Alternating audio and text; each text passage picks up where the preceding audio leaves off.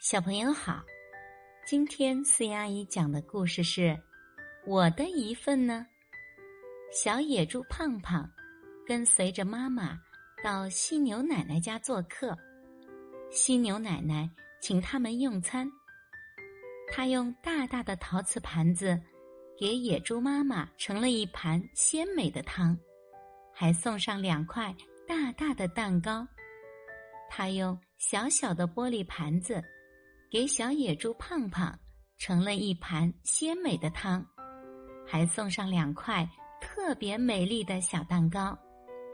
犀牛奶奶说：“小胖胖，这是你的一份，不够还可以添呢。”小胖胖有礼貌的说了声：“谢谢，犀牛奶奶。”用完餐，犀牛奶奶收拾屋子。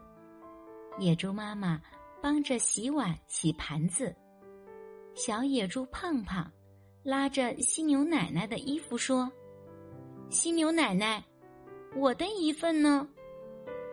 你的一份不是已经吃了吗？”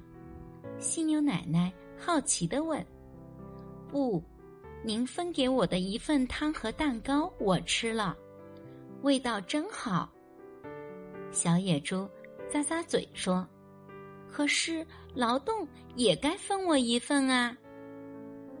犀牛奶奶笑了，她用围裙擦擦手，找来一把扫帚，给小胖胖，并亲了他一下，说：“好孩子，这是你的一份。”小胖胖接过扫帚，有礼貌的说了声：“谢谢犀牛奶奶。”小朋友。